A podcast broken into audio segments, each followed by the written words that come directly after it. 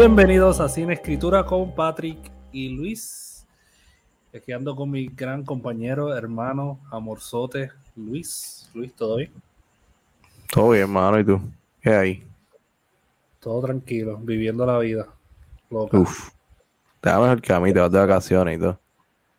Me voy de vacaciones, tú sabes, porque viajar es considerado siempre vacaciones, no crecimiento humano.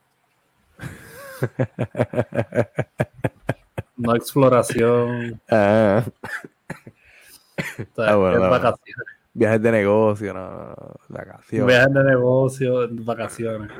Eso es como pensamiento de pobre, ¿verdad? No, te vas de vacaciones. Sí, sí, literal, allá- eh, eh, cuando uno cuando uno viaja, bueno, yo me siento como que como que mira, wow, no tengo que atender mis necesidades básicas.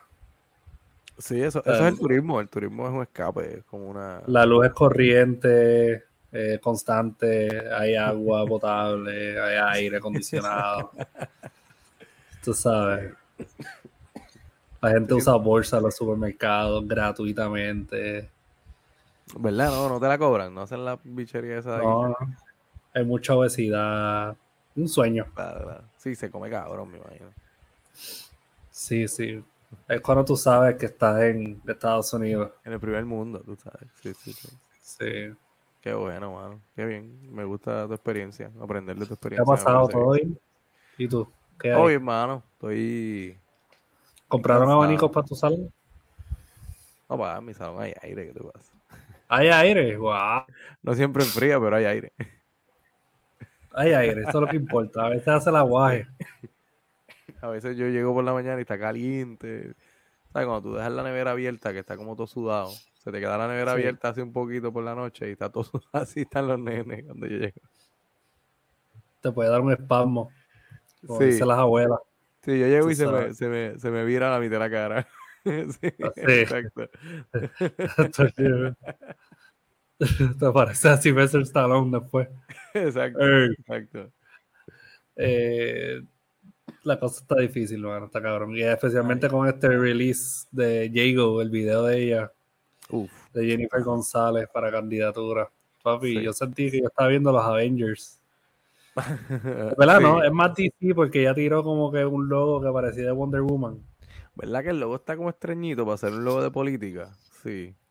Te extraño. Yo lo vi, estaba como, como caricaturesco, no sé, como memeable. Eh, I mean, ella es memeable completa, pero esto... Ella es me- el video es memeable entero. Sí, sí, sí, no, está bufiado, está bufiado. Eh, mano, para sorpresa de nadie, Jennifer González se va a tirar como, como eh, candidata a la gobernación. Yo creo que eso, no sé, Sí. cualquiera lo Lo voy a decir desde ahora. Es, el embarazo de ella va a operar dentro de todo esto. Porque Claro, claro. ella va a decir, ella va a decir, no solamente como gobernadora, ¿verdad? Ajá. Pero como futura madre. Yo Futura quiero que madre. este país progrese para Claro. mis hijos. Mira, chicos, yo le estaba diciendo a mi, a mi, a alguien, a alguien cercano, que me decía, pero es que, porque la gente está diciendo que, que el embarazo es como, como que montado, como que conveniente. La gente se preña y la gente pare, ¿cuál es el problema? Y yo, chica, o chico, o chique, eh, esto, ¿tú de verdad piensas que eso fue así espontáneo? Como que un, un ups, pasó ahora, el, el embarazo. Para empezar con el anuncio, ¿sabes? Cuando ella anuncia que está embarazada, ella escribe que tiene una familia, es una familia nueva para Dios. Sí, Esto es primera. Esto es jugando con, con la gente más conservadora y tradicional, de que qué casualidad que ella se casa en este, en el medio de este cuatrenio, aparece un novio ahí de la nada, se casa, ahora tiene un hijo, está, está, está creando, formando la familia em, ejemplar, tú sabes, para, para llegar a la gobernación. Sí, sí. Ella no puede ser una mujer soltera, Dios te libre. Una mujer soltera. Obviamente, ¿no? Deja, le- levanta sospechas, tú sabes, de que a lo Sí, mejor no, no. es soltería, es algo oculto, tú sabes. No sé, pero por ahí estaban diciendo que, que cuando estaban procreando y estaban haciendo el hijo, Sí. ella le decía 20, 20, 20 y él le decía 24, 24. Wow. Mano. Qué, qué buen, qué- qué buen contenido estamos haciendo aquí. Eh, fuerte, ¿verdad? Bueno, dejamos hablar hoy. Bueno, vamos al tema de hoy. Eh, pues mira, hoy vamos a estar hablando de, bueno, hoy oficialmente, bueno, la semana pasada oficialmente comenzamos con los temas para Halloween. Yes, mi gente, estamos ya en programación regular. Lo único que esta vez no lo disimulamos, ¿verdad? Porque durante el año disimulamos que hacemos pues mucho contenido de horror, pero esta vez pues nos vamos de cabeza explorando diferentes géneros de horror. Y hoy vamos a estar hablando sobre el género de found footage y también slash vamos a estar hablando del mockumentary. ¿Cuál vino primero? ¿El huevo o la gallina? ¿La gallina o el huevo? Wow. ¿Cuál, se vi ¿Cuál vino primero? El punto es... Yo vine, yo vine, seguro. el punto es vamos a estar hablando tanto del fan footage o el estilo este realista dentro del horror, eh, tanto en películas como en literatura. Entonces, eh, vamos a empezar con lo básico, mano. Diferencias, similitudes, ¿son lo mismo fan footage y mockumentary o son cosas diferentes? Mm. No, no son lo mismo. Found footage, digo para mí, para mí no son lo mismo. Found footage y mockumentary no, no el...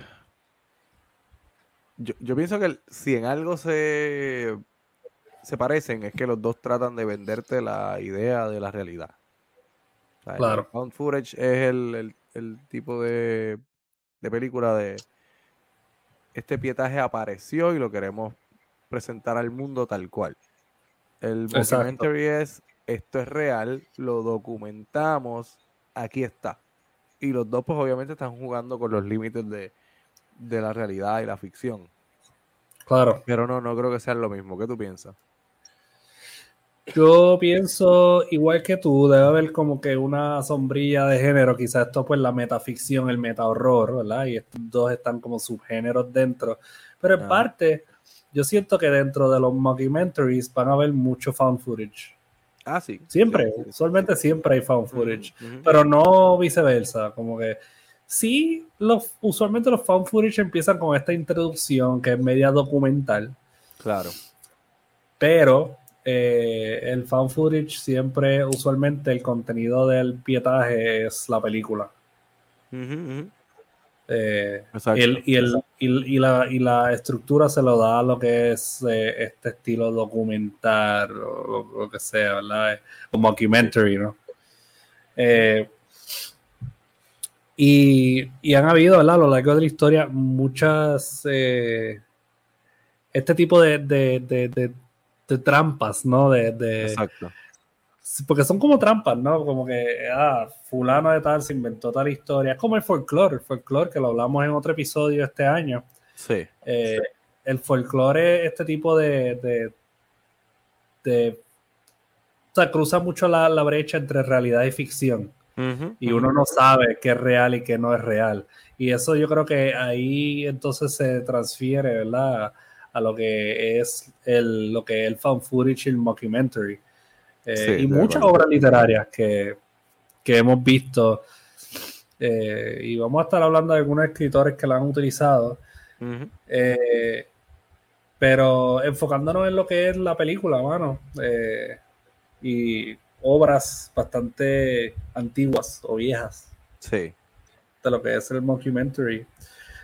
tenemos por ahí Axan, se pronuncia no Tengo, no tengo ni idea de qué era esto hasta que me lo mencionaste. Cuéntame. Pues mira, eh, es una película de 19... Bueno, se estrena en el 1922. Eh, hasta el momento, sí. Eh, tengo entendido que es la película más cara, eh, la película sueca más cara que ha, habido, porque en ese entonces creo que se invirtieron unos 2 millones de kronor, que es bastante caro. Eh, para la producción de esta, de esta película, que se basa, ¿verdad? Fue dirigida por Benjamin Christensen y se basa en el Maleus Maleficarum, ¿verdad? En el, en el Witch's Hammer, en el martillo de la bruja, que es este, esta especie de libro que se utilizaba, o guía que se utilizaba para cazar brujas. Ajá. Sí, y entonces Axan o Hexen, o como se pronuncie, eh, literalmente significa la bruja, ¿verdad? Y, y, y ahí también este el título en español, que es la, brujería a través de los tiempos. Y eso es la película.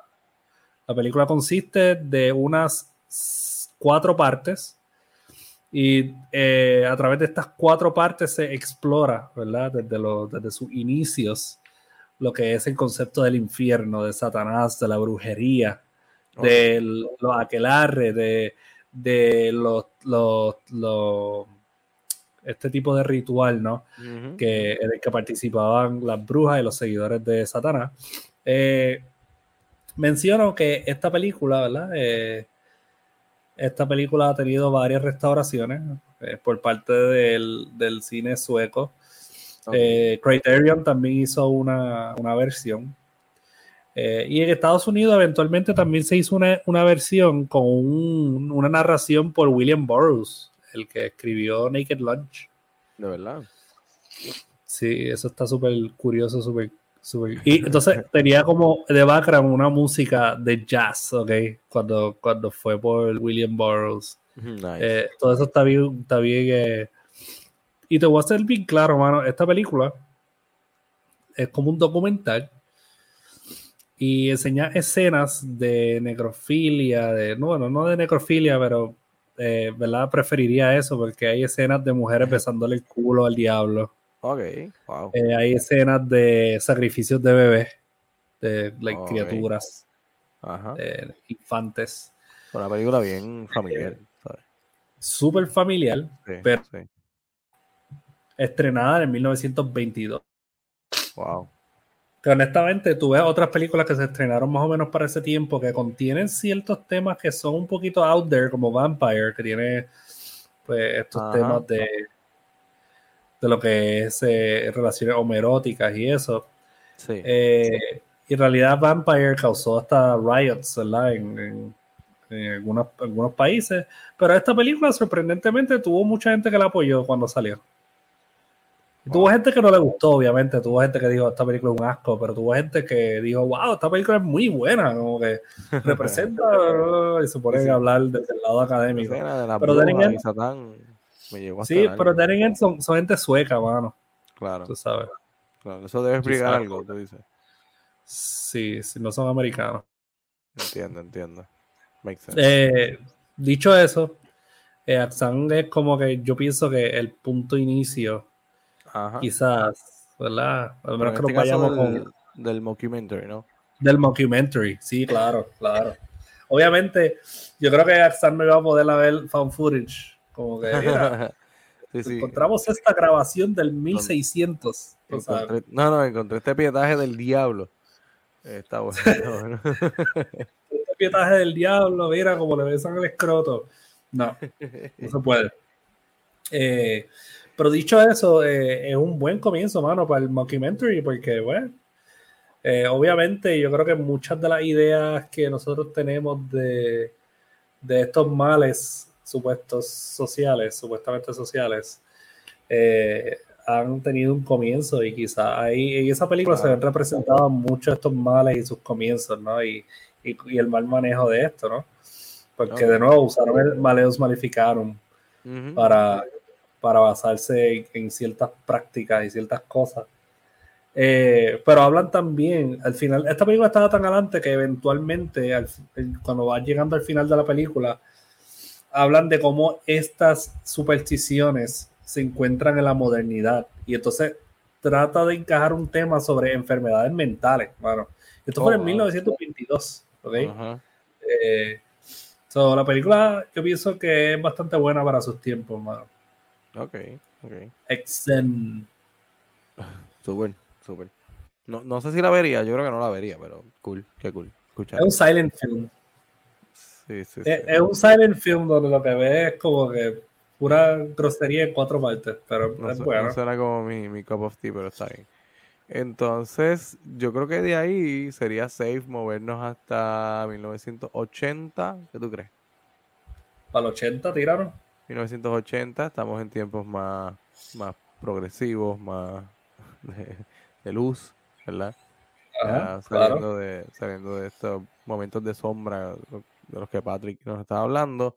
Y llegamos a una película también igualmente familiar, em, llamada Cannibal Holocaust o el Holocausto Caníbal de, y aquí soy yo el que va a matar el nombre del director, ¿cómo se llama? Ruggero, Deodato. Ajá, Deodato. Perfecto. ¿dónde está? Sí, este... Mi italiano está malito, mala mía. Eh, espérate, espérate, yo tengo un, mes de italiano. Uf, dale, úsalo ahí, úsalo. Sí. supongo que es Ruggero, Deodato. Deodato, súper. Ruggero. Entonces tenemos, tenemos a un antropólogo y un equipo de rescate que va a, a las Amazonas, ¿verdad? a buscar a este crew que estaba grabando un documental con las, eh, las tribus, ¿no? Eh, eh, los nativos de la de Amazonas. Y pues que están, están perdidos. Entonces, pues la película es em, a modo de documental contando la historia de, de, esta gente mientras está explorando este mundo y bregando con los, con los nativos, etcétera, etcétera y cómo todo esto, eh, cómo todo sale mal, ¿no? Cómo todo sale mal. Básicamente el choque de culturas y el choque de mundos, em, todo lo que puede salir mal aquí sale mal, ¿no? Eh, él lo acusaron, ¿verdad que sí? Lo acusaron de haber de que asesinado eran reales, ajá. Pues se pensaba, esta película se tomó tan y tan en serio que él fue acusado y tuvo que declarar que la gente estaba viva. Y, y lo que sí mataron fue una, una no recuerdo el tipo exactamente. Varios animales. Mataron, mataron, varios animales.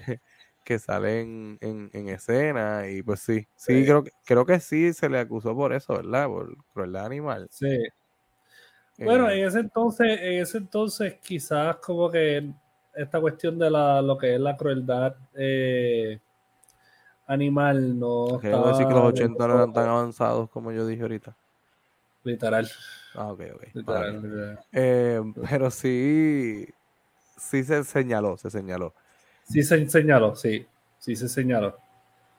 Claro. Y, y, y eh, de verdad esa película es buenísima porque no solamente enseña el footage de los jodidos o lo malo o lo negativo que eran estos supuestos nativos violentos, sino que es una película más que un reflejo sobre la gente civilizada, porque durante esta película hay escenas bien fuertes donde los que están atentando eh, contra la vida de los otros son los, americanos contra los nativos.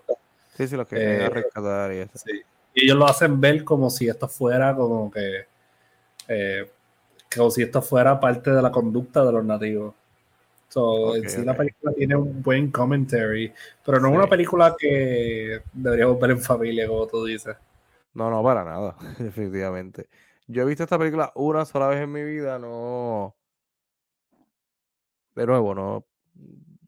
es que me haya dicho demasiado más allá del asunto de del, del found footage y toda esta cosa y de la, la controversia cuando la película salió, etcétera, etcétera más allá de eso, a mí no me, a mí en lo personal no me, no me dice demasiado, ¿no? Y el género del found footage, pues, para mí necesito unas características bien específicas para que diga, pues mira, esta gente hizo algo interesante con el, con el formato, porque el formato se ha hecho tanto, claro, en este momento no, en, claro.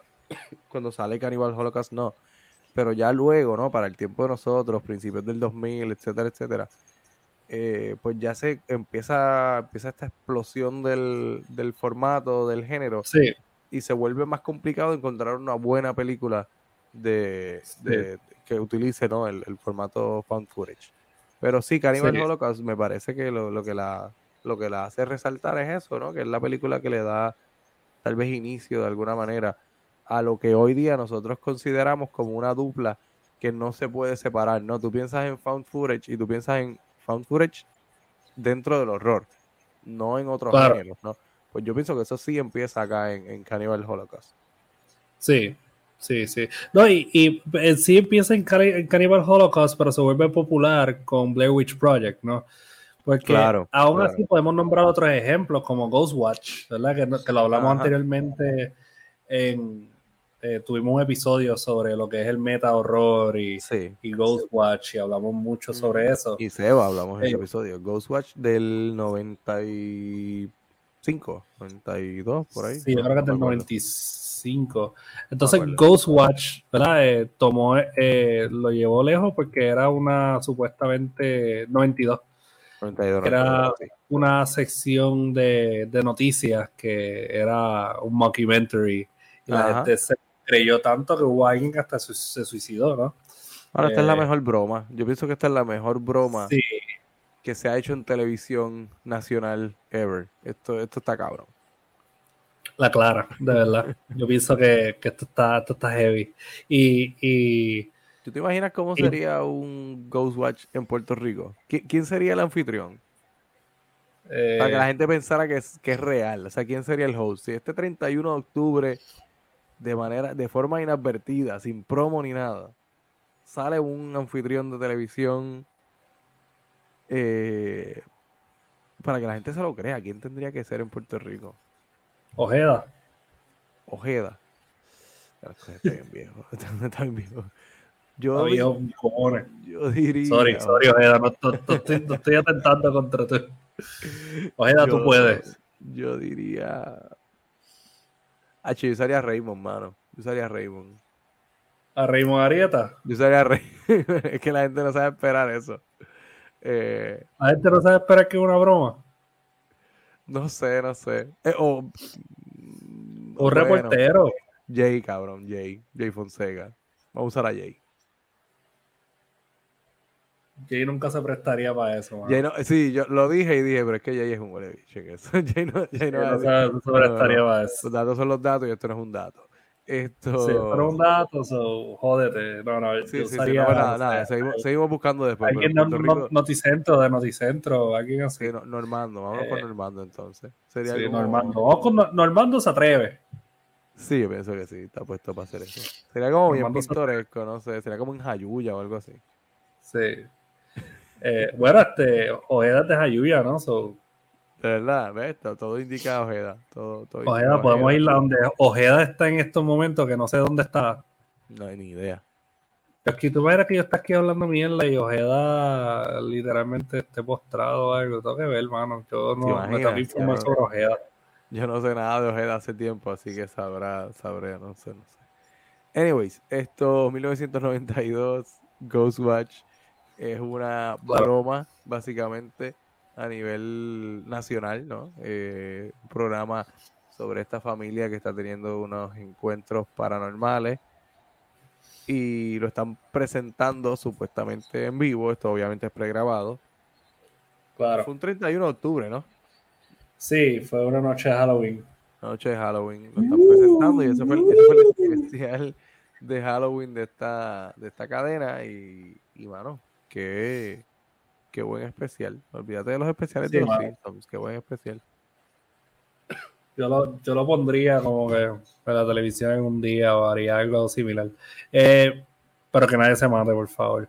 Exacto. Um, The Blair Witch Project yo pienso que es el, el, la- el crown aquí en el sentido de que ya después de ahí Sí, no se encuentran muchas películas diferentes o, No. o por lo menos más pulidas sobre, ¿sabes? Que son que utilicen este mecanismo del found footage. Blair Sí, Witch Project cuando salió, yo, yo me cagué, mano. Yo de verdad, yo era un niño cuando eso salió, ¿verdad? Y yo la vi eventualmente en la televisión. ajá. Yo creo que tenía como unos 11, 12 años, yo creo. Yo de Blair Witch Project no supe hasta tiempo, tiempo. Tiempo Papi, yo quedé traumado con esa película. Y esa película tenía, yo creo que hasta un website. Cuando, cuando la Ah, tiraron, sí. tiraron Sí, website. Sí, se estrenó con un website, se estrenó con... Parte de la estrategia fue no, no sacar mucho a los, a los actores, que no era muy difícil porque eran actores desconocidos. eh, Claro. Que ellos no aparecieran en la rueda de prensa ni nada, ¿no? Esto Claro. estrenó en, esto estrenó en Sundance, mano. En el 99, en Sundance. 23 de enero del 99. Estrenó en Sundance. Y le fue súper bien. Esto es una película que costó menos de un millón de dólares y generó casi 250 millones. Eh, que Wow. súper buen dinero, mano. Y, lo que, Y, la- y hay un backstory para esto también. Ajá. Que ellos mismos, que los mismos directores crearon y hicieron como un mockumentary broadcast en Sci-Fi el 12 de julio de 1999 que se llama Curse of the Blair Witch. Oh, cool, cool. Yo creo que de, de- de esta franquicia solamente he visto la primera. Estoy seguro que vi esa. Las demás no, no recuerdo. No recuerdo haberlas visto. Y Curse of the Blair Witch es un documental de 44 minutos. Ok, ok. Qué cool.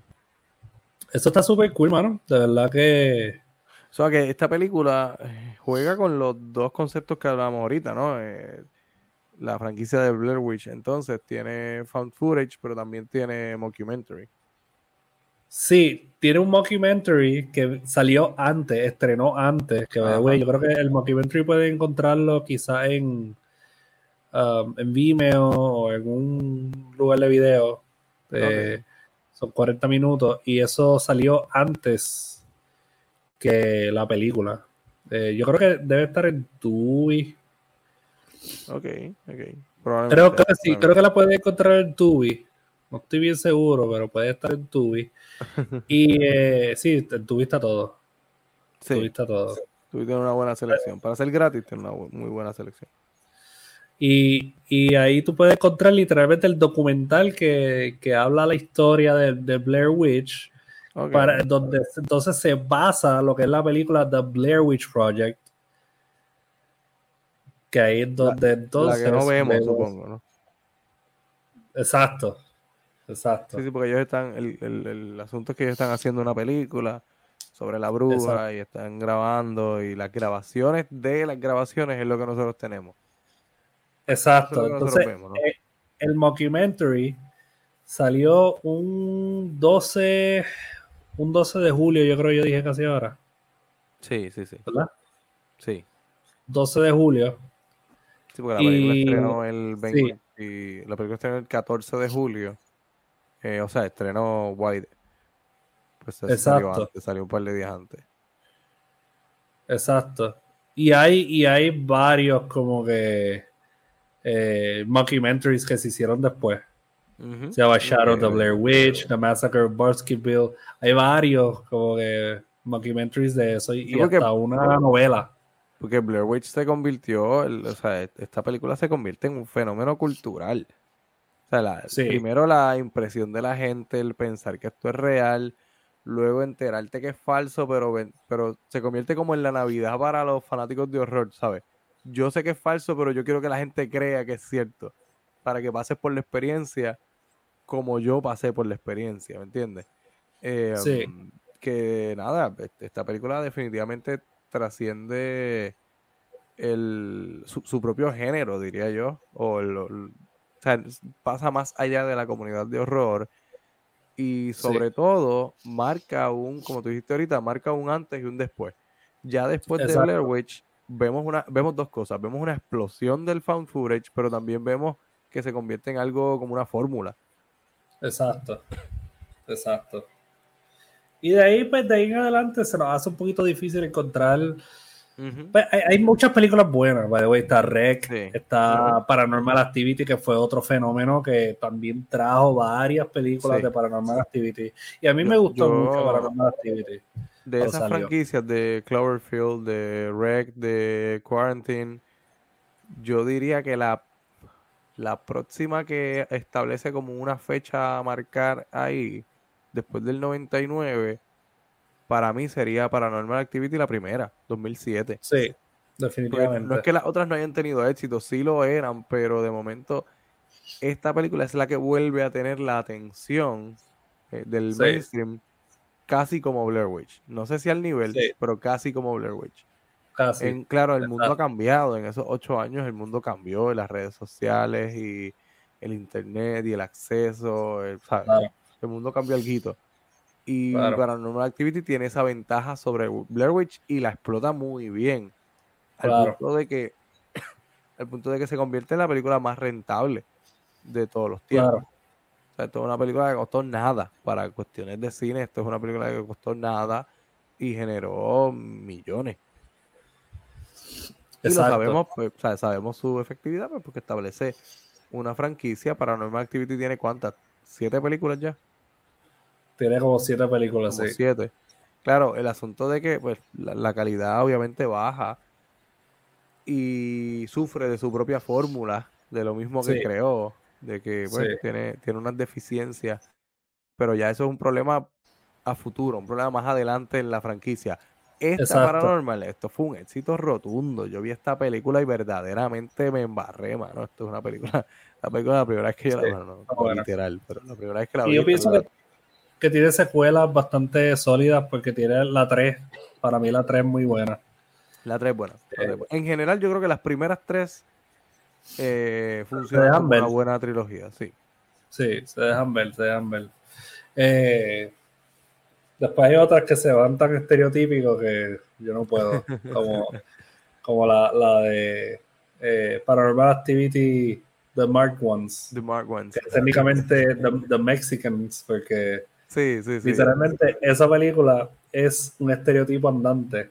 O sea, ah, tiene el mexicano que usa flanos y va a quinceañero y tiene un chihuahua, come taco y mm. la abuela es santera y, tiene un chihuahua, Tiene un chihuahua, cabrón. Un chihuahua. ¿Cómo? ¿Cómo?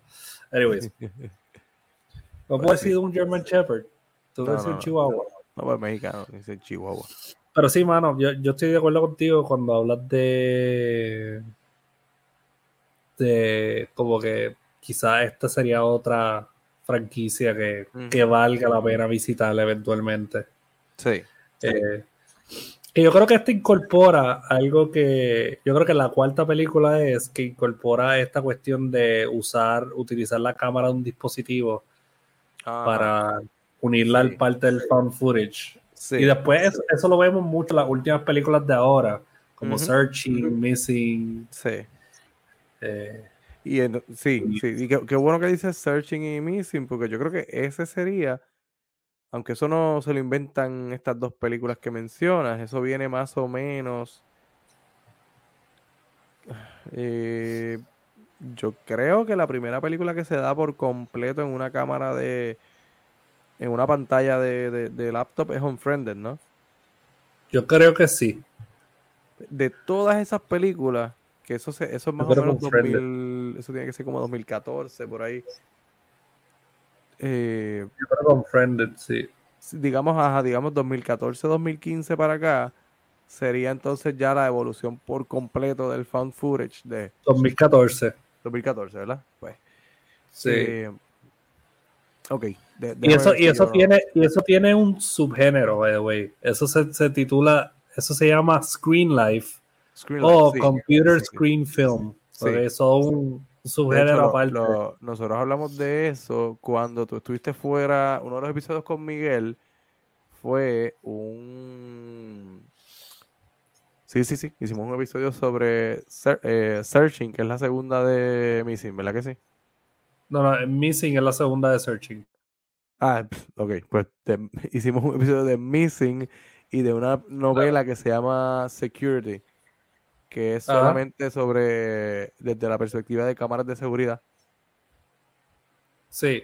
Hicimos un episodio sobre eso, que no es found footage, es eh, lo que acabas de decir, se me acaba de olvidar el término. Screen life. Screen, life. Screen life. Sí. Pues pienso que esa es la evolución del found footage, que es esto se estaba grabando en una pantalla, una, o sea, una, un dispositivo y lo, encontramos. O sea, en, esencia no es un fan footage, pero lo encontramos y lo vamos a tirar. Y, y, la gente dice que, que, por ejemplo, Unfriended es como que la primera, pero está Megan is Missing el 2011. Creo ah, que hay, secciones, hay una sesión de VHS. Sí. Eh, hay varias. Hay una que supuestamente es del 2000, titulada Thomas in Love. Thomas in Love, esa nunca la he escuchado. Eso suena como que no es de Estados Unidos, ¿verdad que no?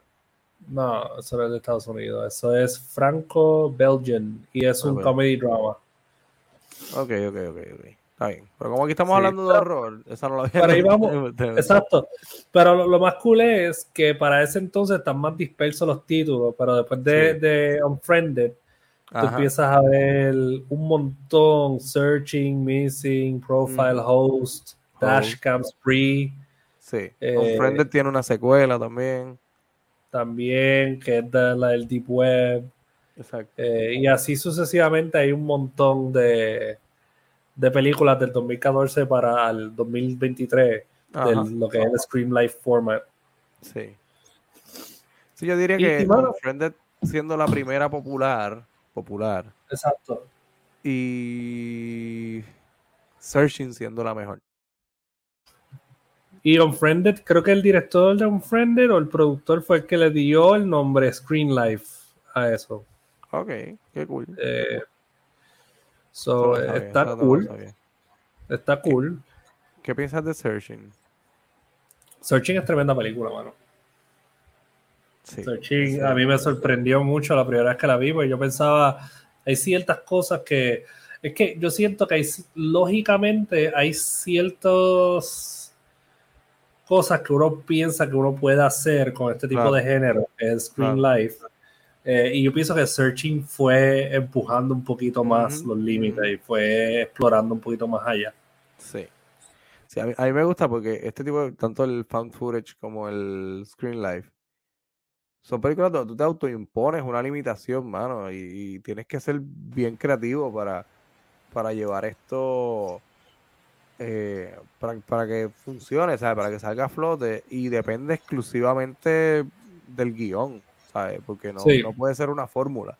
Que fue lo que pasó, lo que te iba a mencionar ahorita, lo que pasó entre Paranormal Activity y Unfriended, es que de momento empezaron a salir, yo ni me acuerdo los títulos, porque para mí todas eran iguales, pero de momento empezaron a salir películas de posesiones en fan footage. Y hubo como un periodo ahí, qué sé yo, supongo que después del 2010, donde, bueno, hay como tres o cuatro películas que tú las ves y dices, pero esto es básicamente lo mismo. Sí. Es una película de una posesión donde decidieron... The Exorcism. Ajá, decidieron grabar todo el proceso y estos videos es lo que te vamos a presentar como película. Sí. Y se, volvió como una fórmula y como bien vago, ¿me entiendes? Porque no había... Súper vago.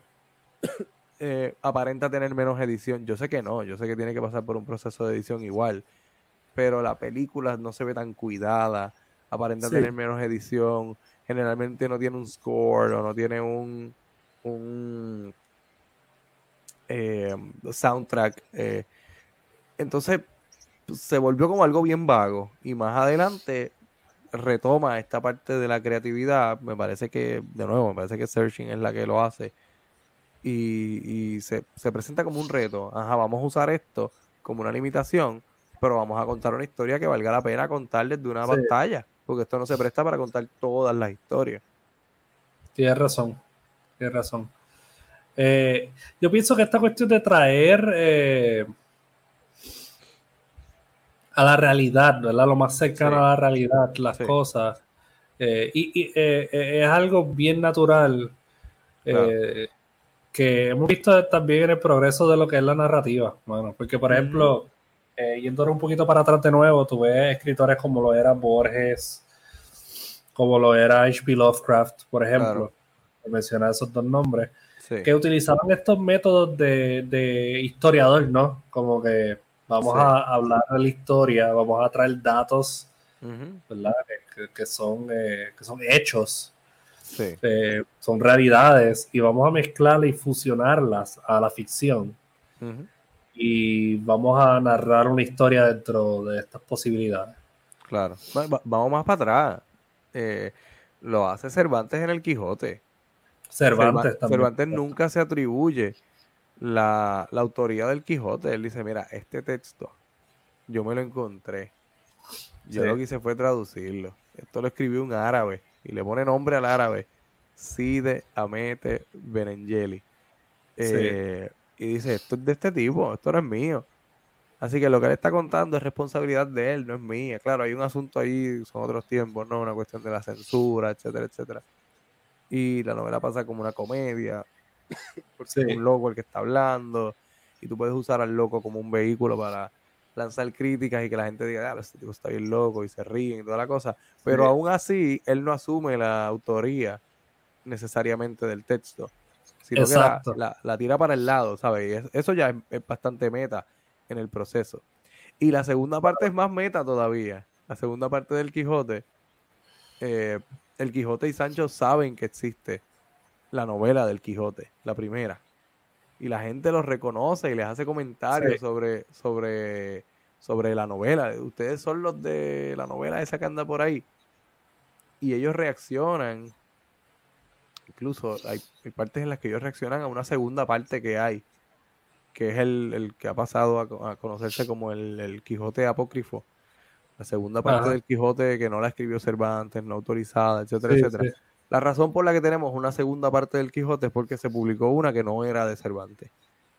Em, y en la novela hacen referencia a ella.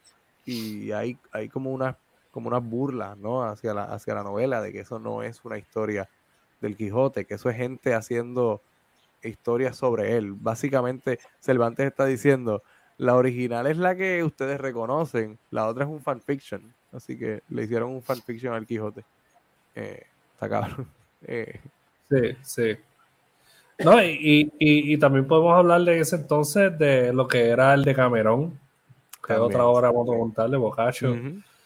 Eh, ¿Verdad? Que, que en sí no, no trata de vendernos los cuentos como reales, pero sí engranados en una realidad Exacto. que estaba pasando a la gente en ese momento, que era la peste. Y, sí, bueno, de verdad que, esto ha sido algo, la, narrativa comenzó como un instrumento para crear realidades que son más reales de lo que se aparenta. Claro. Eh, sí, el, arte de contar, y a veces el arte de contar está dentro de un cuento, ¿me entiendes? Exacto, eh, exacto. O una verdad, una realidad está dentro de un cuento. Una fantasía, ¿no? Sí. Eh, y mientras más real o más uno pueda, eh, más real uno pueda percibir la narrativa, más quizás uno invierte la energía en, en, lo que se está diciendo. Y quizás desde ese principio parte todo esto. también está el, concepto del suspension of disbelief, ¿verdad? Que, que, del cual parten todas las películas. El hecho de que uno tiene que, que suspender juicio de que esto es ficción para uno entonces poder vivirse la narrativa y vivirse la película es un principio bien esencial de lo que es el cine. Y estas películas eh, lo que hacen es literalmente pues, eh, aprovechan, ¿verdad? Se aprovechan de este principio y, y tratan de, hacerlo lo más real posible, una experiencia lo más real posible para el que lo está viendo, ¿no? El que está experimentando esto. Exacto. Eh, sí, se, aprovechan, pero de momento plantean también la posibilidad de ¿Y, qué pasa si lo que te estoy presentando no es tan irreal, ¿no? Como que, y, y, si es real, ¿no? Y si tiene algo de realidad. Que pues sí, se aprovecha, pero juega con, la idea de que es real también. Exacto. Eh, como, por ejemplo, mano, la, eh, yo vi Incantation, yo creo que hace como, no sé si fue el año pasado, no estoy seguro. Ok. Que es un, es un mockumentary de Netflix. Y, y juega esta cuestión de cultos y deidades y símbolos y llega una parte que el televisor se sale un símbolo de una deidad y, tú escuchas como un prayer. Entonces te, te, indica que tú eres parte entonces ahora de este, este prayer y, y básicamente estás ayudando a traer a esta deidad a la realidad. Y eso a mí me encantó, eso a mí me voló. La película no es perfecta, pero este, este eso de involucrar al, ¿verdad? al espectador, eso está cabroncísimo. A mí me encantó. Sí, sí, está bueno, está bueno. De verdad que, que, que el found footage, por, por más que yo quizás ahora uno, en parte, a mí me, me desanima un poco ver found footage films, quizás vea más Green life films hoy día. Sí, sí. Eh, pero por más que uno le desanime leer found footage films, ver, sorry, ver found footage films o documentaries, siempre va a haber uno que, que, o sea, que, que no sé, te salve esa monotonía. Claro, sí, te entiendo, te entiendo. O ese ¿cómo te digo? Esa, esa fórmula que es lo que se ha convertido en found footage como una, una manera que es un poco más baja o con menos budget, ¿verdad? Claro, Eh, claro. no, no siempre es una realidad. Así que exhorto a la gente, ¿verdad? Que busque. Hay muy buenas películas que no hemos mencionado, el, como Lake Mungo, como Noroi The Sí. Curse, Ujú. The Medium, eh, VHS, Cloverfield. Sí. eh, Creep, la tenía ahí en agenda Creep. Para, para mencionarla. Creep está, la 1 y la 2 son de Netflix. Eh, son de Netflix. sí. por lo menos la 1, yo la 2 no la he visto, pero la 1 la puedo recomendar. Para mí, la 1 es de lo mejor que se ha hecho de, de fan footage en los últimos 10 años, probablemente. Esa película es como 2014 también, por ahí. Sí. Y es de los Eh, Duplas Brothers. O sea, Mark Sí, Duplas Sí, sí, sí. eh, es un genio. Eh, y lo, lo bueno, pienso que las películas más efectivas de, dentro del found footage son las que te enseñan poco, pero sugieren mucho y mantienen esa Sí. tensión en todo, que fue lo que hizo The Blair Witch Project, una película Claro. efectiva que no mostraba demasiado, pero, pero sugería cosas, ¿no? Y te creaba una tensión que al final a lo mejor ni se cumple las expectativas que tú tienes con la tensión, pero esa Claro. experiencia es irrepetible. Tú la ves una segunda vez, ya tú sabes lo que va a pasar, tú no tienes la misma Sí. tensión. Pero lo que viviste en la primera vez, eso es lo que convierte la película en un verdadero clásico. Porque eso es lo que la Sí. gente va a recomendar. O sea, tú quieres ver una película tensa, tienes que ver esta película. Y a lo mejor la película en sí no es la gran cosa, pero repito, la, la experiencia es lo que, lo que hace que, que sea memorable. Y creo que eso es lo Sí. que le ha funcionado a Blair Witch Project, a la misma Paranormal Activity, la primera, eh, Lake Mongo también, yo la, la añadiría ahí también. Eh, hay una película, Quizá algunos micro budget films como lo que fue Skinamarink este año. Skinamarink también, juega con eso, juega con eso, sí. Eh, hay una película que se llama Mom, Mother of Monsters, creo que se llama. Ah, sí, la mencionamos también una. Sí, sí, que es de esta, es un, es un mockumentary básicamente. Y, Sí. y obviamente tiene también de found footage. Que es de esta madre que piensa que su hijo es un asesino en serie, un Asesino. potencial asesino. Y su hijo piensa que su madre tiene problemas. eh, y también es un peligro para él, ¿no? Y, y esa película juega con la tensión en todo momento de que estos dos cabrones, uno de los dos se va a matar, tú sabes. Sí, Y Sí. pues, a lo mejor al final no se cumplen las expectativas, pero, pero juega con la tensión, tú sabes. sí, mano. Eh, de verdad, definitivamente, yo pienso que, que el, el- la versión adecuada para dicha generación, como la de ahora, Ajá. eh, que pueda envolver esta generación y pueda irse un poquito más adelante, porque todo esto requiere de, de tener unas expectativas y cubrir muchas bases para entonces poder jugar con las expectativas de la gente. Claro. Eh, yo pienso que sí, porque The Blair Witch Project hoy día no va a ser igual que antes, ¿me No, entiendes? y no. eso, eso es lo, lo innovador de, de este género, que Yo siempre... se, la he, yo se la he recomendado a estudiantes a veces y me dicen como que, sí, yo la vi, no, no me gustó. Sí, No me dice eh, nada. Lo, lo que yo dije de Cannibal Holocaust, porque no es, porque no es mi tiempo, que no es una película de mi, de mi momento, ¿no? Y ya, ya no es actual para mí. Pues para estos muchachitos, Blair Witch, Blair Witch Project no es actual. A lo mejor ellos vieron Blair Witch, la del 2016, y esa sí les dijo algo. Sí, sí, sí. Probablemente, probablemente. Y también cuestión de libros, eh, esto se sigue reinventando. Eh. Así que, como por ejemplo The House of Leaves, que también es un, un libro que Sí. por un tiempo tuvo este cult following, todavía lo tiene, pero por un tiempo tuvo este cult following. Y ciertos libros que tienen eh, este cult following porque dejaron de ser publicados y quizás tienen un trasfondo también extraño. eh, que eso es otro, eso sería ya otro, otro tema aparte. Eh, pero sí, bueno, Sí, sí, sí, yo pienso que lo podemos dejar ahí.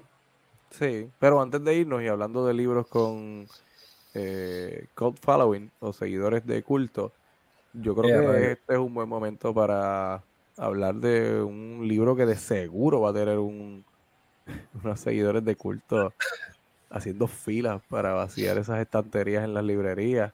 que estrena este próximo viernes 13 de octubre. ¿Cómo se llama Eh, el libro, rayo. Patrick? Eh, yo pienso que estás hablando de mi libro, ¿verdad?